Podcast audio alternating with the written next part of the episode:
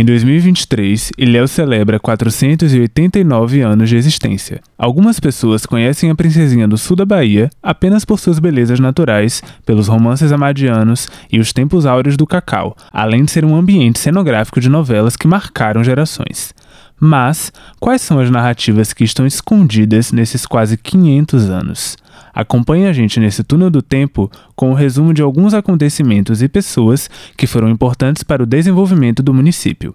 Agora, vamos reapresentar o programa Vozes dos Ilhéus, produzido pela Rádio ESC entre 2009 e 2010 e vencedor do prêmio Roquete Pinto. Petrobras apresenta um programa vencedor do prêmio Roquete Pinto, uma promoção da Associação das Rádios Públicas do Brasil com patrocínio da Petrobras e apoio do Ministério da Cultura através da Lei Federal de Incentivo à Cultura.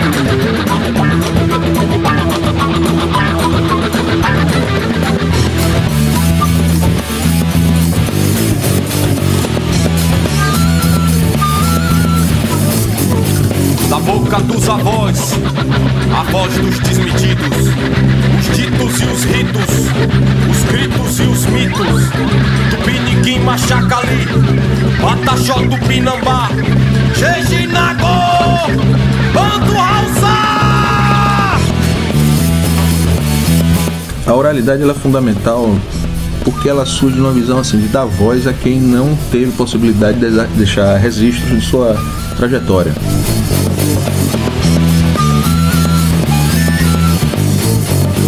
As pedras das trilhas brilha o ouro do mascate. As balas e as balas, as balas e as tralhas. Aziz Maron, Agimedauá, Lucas Giraldino, Chico Romero, Mendes Vozes. Vozes. Vozes. Vozes. Vozes. Está começando Vozes dos Ilhéus.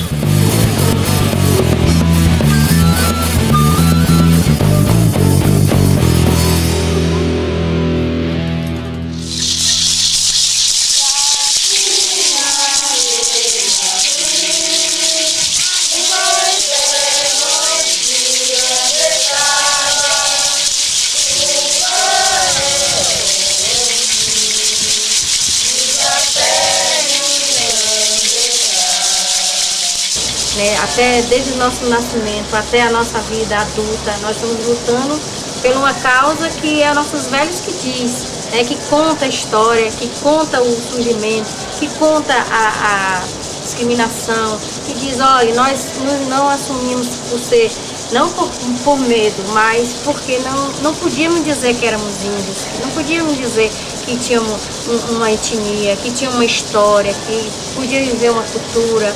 E para a gente é, se assumir é, é muito importante para nós hoje podermos andar, podermos dizer, cantar, dançar, tudo dizer que somos tupinambás.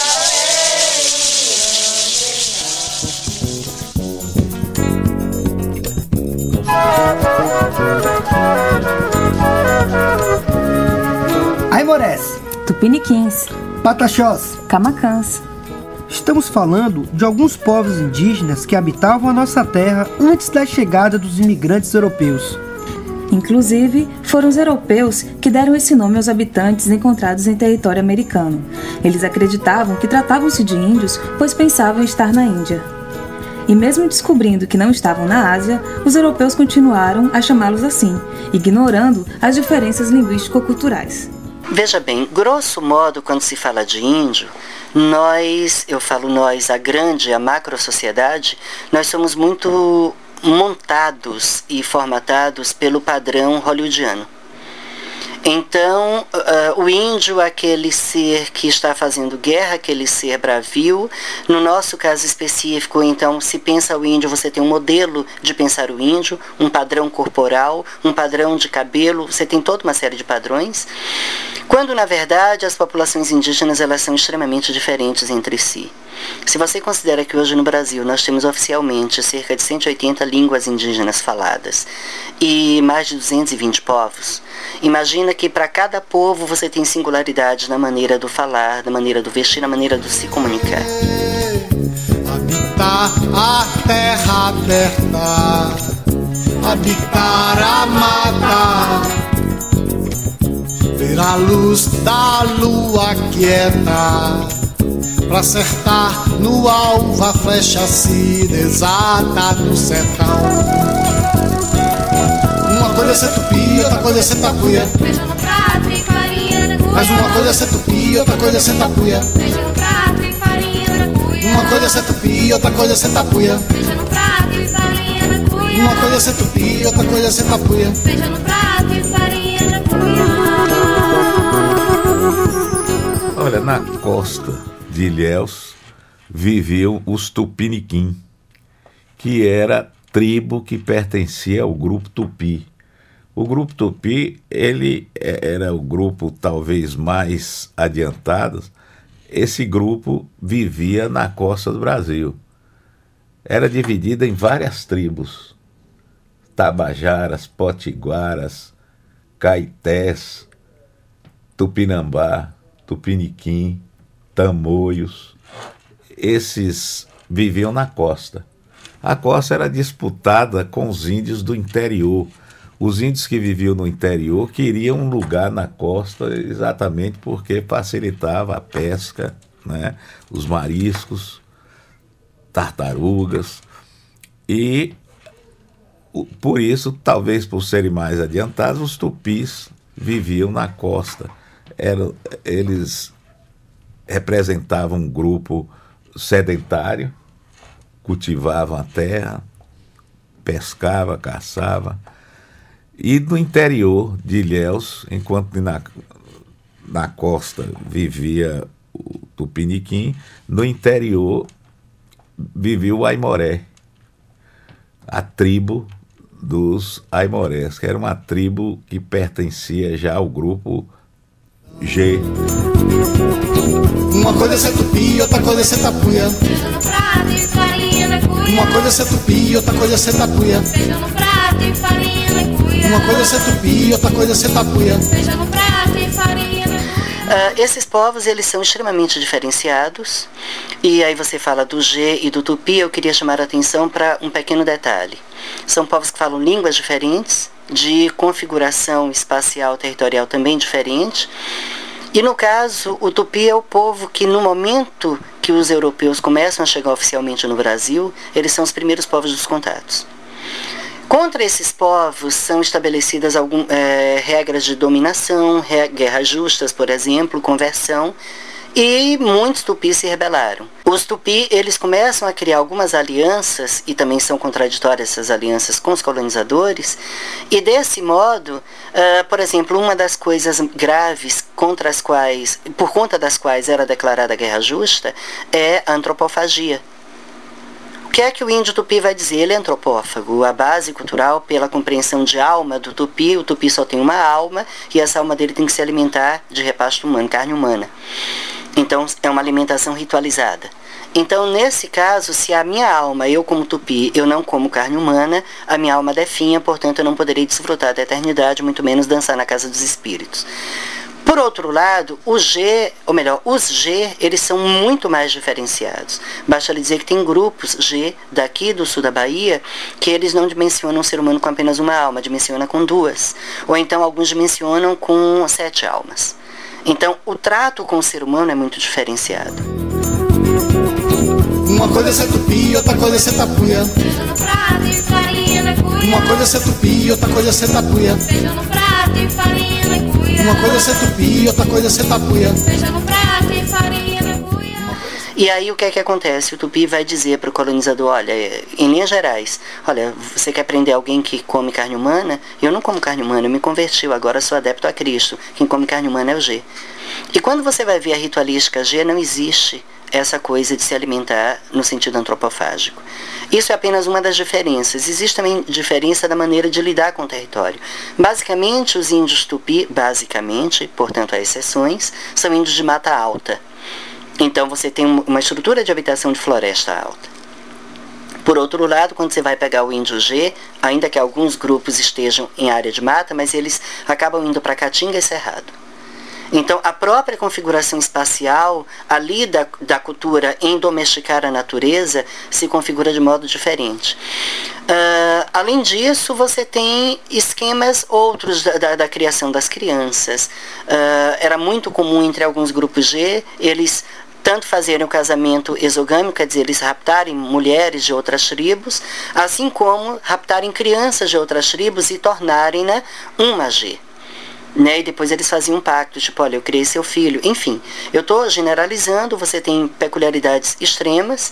Agora, por outro lado, um grupo que está próximo do G, mas ele de todo não se constitui G, que é o grupo Quiriri, que é um outro grupo que é colocado aqui, na, que existe aqui na Bahia, no início da colonização, e coincidentemente os Tupi e os Quiriri são os primeiros a terem, uh, afora os grandes Guarani lá no sul, com as grandes missões, são a ter a Bíblia traduzida nas suas línguas. E aí vem outro problema.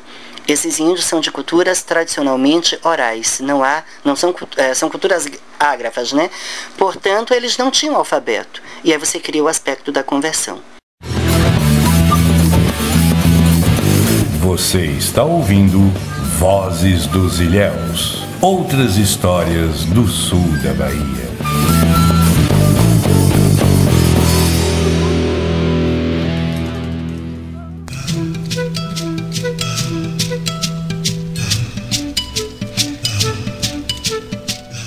Desde criança, ouvia sempre meus pais falarem da relação com a terra onde vivíamos. A orientação passada era que nunca fosse desfeito o pacto do homem com a natureza, que jamais fosse vendido ou trocado como mercadoria aquilo que nos foi licenciado por Tupã para vivermos. Todos sabiam em que haveria uma época em que tudo poderia se tornar escasso, porque existiam pessoas que se relacionavam com a Mãe Natureza de forma diferente da nossa, sem saber a importância da vida. Pedro Braz, Índio Tupinambá. Eu sou raiz de um povo e queria cantar a terra dos homens comuns.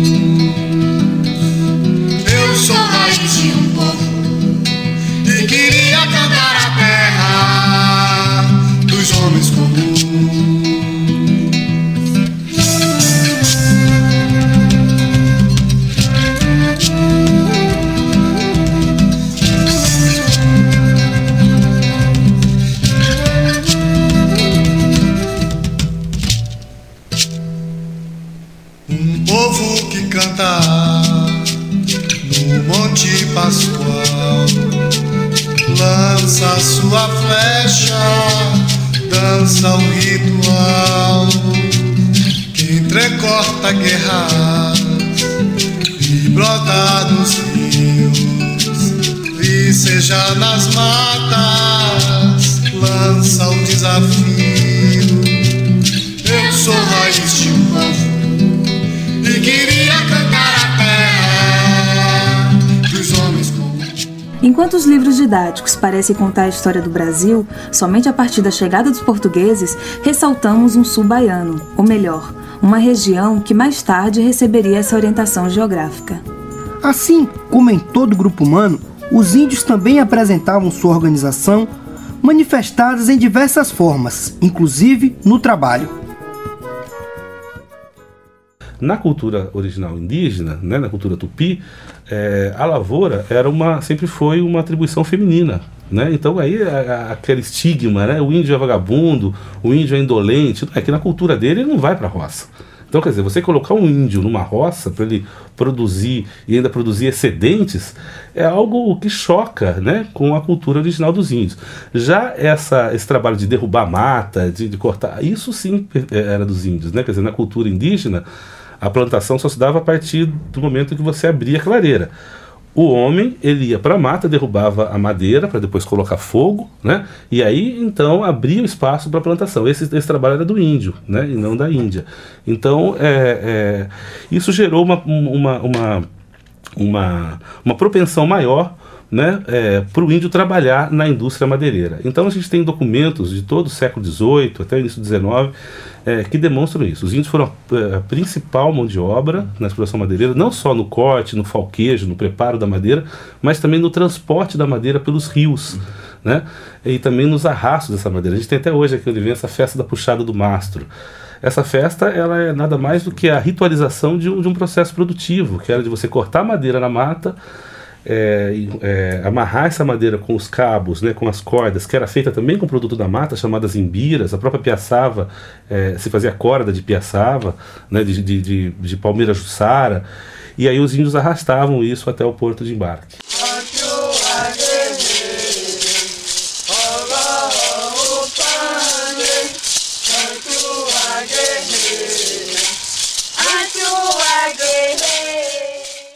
Olha, no, no século XVI, o, praticamente o principal tra trabalho, a execução de fato do trabalho foi pelo índio. Em Ilhéus havia pouco escravo no século XVI, escravo da África. Né? Você encontra, às vezes, no documento, muita gente imagina Ilhéus com muito escravo no século XVI, porque às vezes, na, na, na, nessa época, se chamava de negros também os índios. Só que diferenciava o negro da Guiné e o negro da terra. O negro da terra era o índio. O negro da Guiné era aquele, o negro que vinha de fora. Então, o trabalho indígena foi o principal aqui em Léo no século XVI. Você está ouvindo Vozes dos Ilhéus. Outras histórias do sul da Bahia.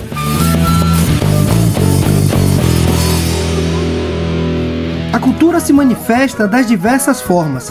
E ao contrário do que muitos pensam, ela está além do artesanato indígena vendido nos mercados. Por isso, não vamos pontuá-la, mas sim tratar a cultura como manifestação puramente humana.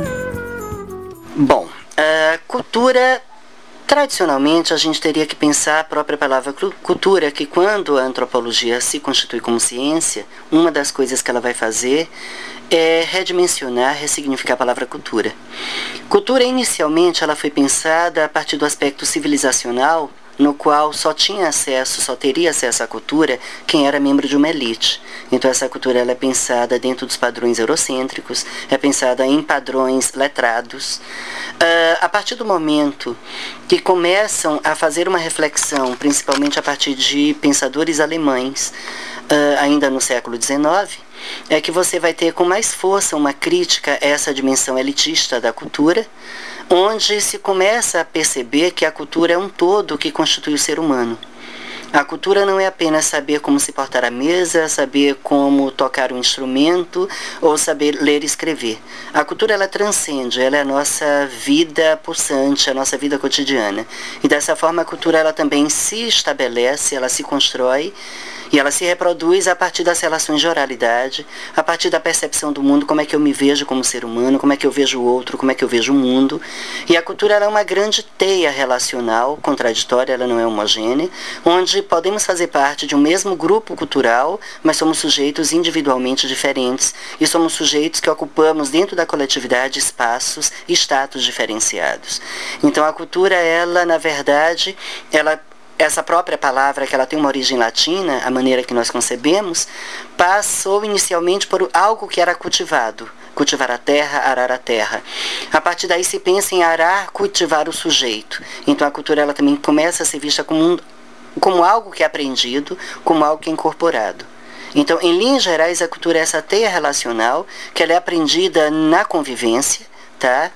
E ela é ainda para o mesmo grupo, para uma mesma família nuclear, por exemplo, monogâmica, cada sujeito incorpora, é incorporado pela cultura de maneira diferente. E dando continuidade ao nosso programa, sabemos que várias etnias povoaram e algumas ainda sobrevivem no sul da Bahia há milhares de anos. Cada grupo com características próprias. A língua, os costumes, os ritos, cada elemento determinava a identidade de um povo, que nem sempre estava em harmonia com os outros. Entre os aimorés e os tupiniquins, povos que habitavam o sul da Bahia, também existiam rivalidades. Antes da chegada do- dos portugueses aqui, você tinha um fluxo migratório é, tupi-guarani é, no litoral e expulsando para o interior da mata o etnia ligada ao Macrogê, né? Que eram então chamados de tapuia ou é, pra- pelos tupis, ou seja, o bárbaro. Os tupis se consideravam é, acima, é, su- suas práticas culturais estariam mais evoluídas do que desses povos da mata, né, ou tapuia, ou como você chamar depois pelo, pelos brancos de botucu, por causa dos botox que eram utilizados nos lábios né, e no- nas orelhas, né. Basicamente entre os homens que eram eram signo de masculinidade, né. Quanto maior o, botox, maior era é, o guerreiro, o valor dele, etc. Bom, então havia um conflito entre essas, esses dois grupos, né, é, pelo domínio do litoral, porque o litoral era o filé mignon, porque você tinha água, principalmente sul da Bahia, né? Você tinha água disponível, rios, né? pesca, etc. Tal. A, a fauna e flora riquíssima e você também tinha os recursos do, do oceano, né? A pesca marinha, os frutos do mar, etc. E tal, né? Então o litoral era, um, era o objeto de disputa e que esse fluxo é, Tupi-Guarani vindo originalmente da, da região amazônica, passando pelo litoral nordestino, expulsa, né, uns 200, 300 anos da chegada dos portugueses, esses, essas etnias ligadas ao Macrogê, né, para as matas mais afastadas do litoral.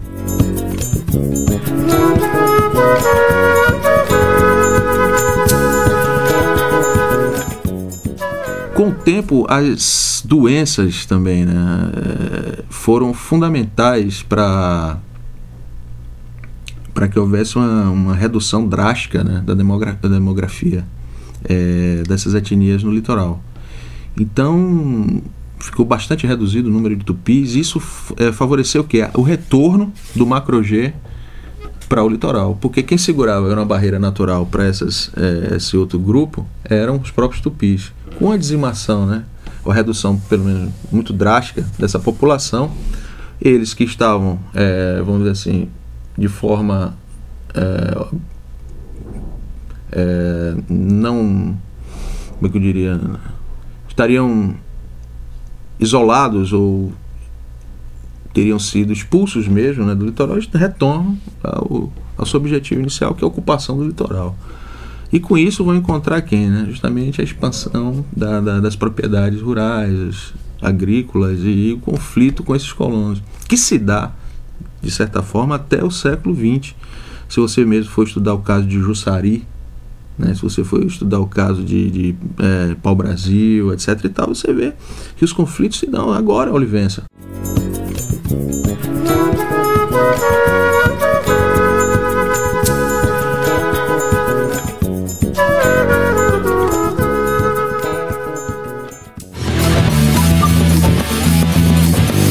Você está ouvindo Vozes dos Ilhéus. Outras histórias do sul da Bahia.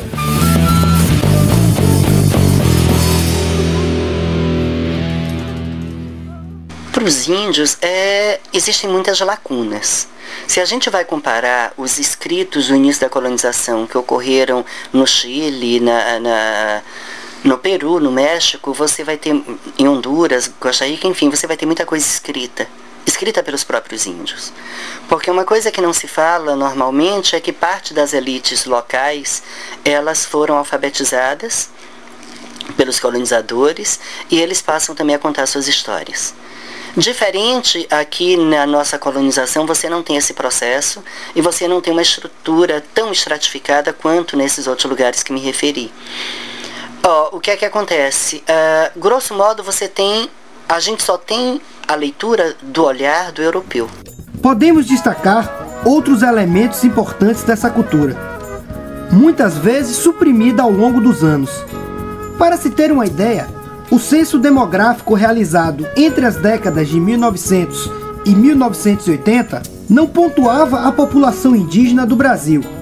Essa parcela da sociedade era indicada apenas como os mestiços, situados entre os brasileiros pardos. É muito bom reconhecermos na nossa história. Saber que ela foi construída por várias mãos, está sempre em constante processo de formação. Além disso, percebemos também que seu alicerce é forte e rico. Cabe a cada um conhecer sua história e fortalecer sua identidade e formação. Éramos várias nações em uma única, hoje chamada Brasil. Milhões de indivíduos povoando essa terra, cada povo com sua tradição. Assim vivíamos até que um dia surgiu no horizonte embarcações cheias de figuras estranhas, jamais vistas por nossos antepassados. Eram homens sem cor alguma, vestidos com o corpo todo coberto. Falavam esquisito, incompreensíveis aos nossos ouvidos. Entraram sem pedir licença, pisando em nossas terras e nossos lares.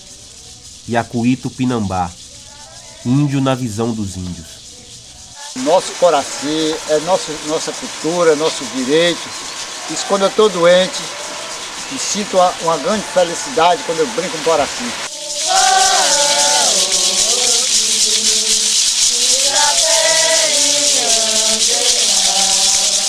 É, na minha época, né, da escravidão não foi comigo, foi com minha mãe, né?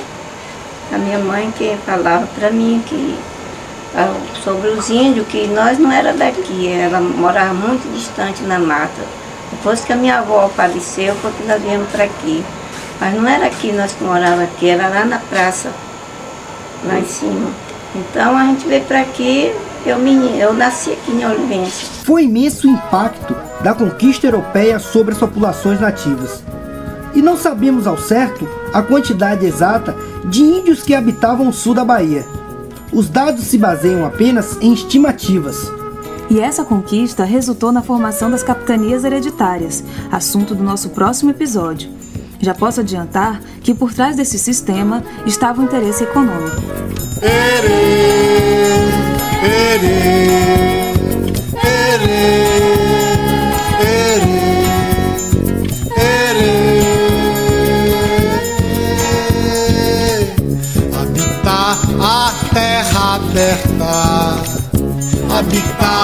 Mata. Esperamos que estejam gostando do programa Vozes dos Ilhéus. Encerramos por aqui, lembrando que temos ainda muita história para contar. Obrigada a todos pela audiência e até a próxima. Voltaremos em breve com o terceiro episódio do programa Vozes dos Ilhéus. Até lá! Participaram deste programa Cacique Alício Tupinambá, Cacique Valdelice Tupinambá, Marcelo Henrique Dias, André Luiz Rosa Ribeiro, Gustavo da Cruz, Arléo Barbosa, Augusto Fagundes Oliveira. Locução: Jonathan Sampaio e Kaline Cristina. Locuções extras: Oswaldo Filho, Carol Souza, Tarcísio Ribeiro, Antônio Figueiredo, Samuel Tuchê, Alisson Fagundes. Trilha sonora: Banda Manzoá e Banda Viola de Bolso. Roteiro: Everaldo Neto. Repórteres: Patrício Teixeira, Carol Souza e Jonathan Sampaio.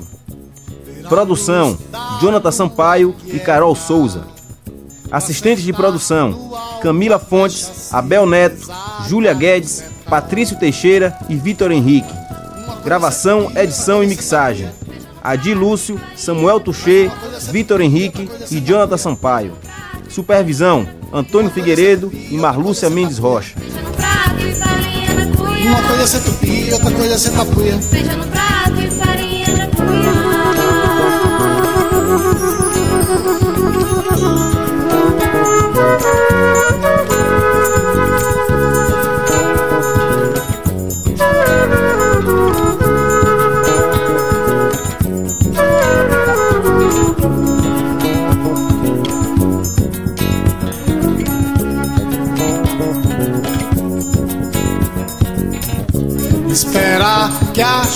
Chuva encharca e que o sol te aqueça. Ver a planta, a flor e a fruta. Que o corpo esqueça, nunca se entregar à escravidão. Uma coisa é ser tupi, outra coisa é ser tapuia. Uma coisa é ser tupi, outra coisa é ser tapuia. Uma coisa é ser tupi, outra coisa é ser tapuia. Uma coisa é ser tupi, outra coisa é ser tapuia.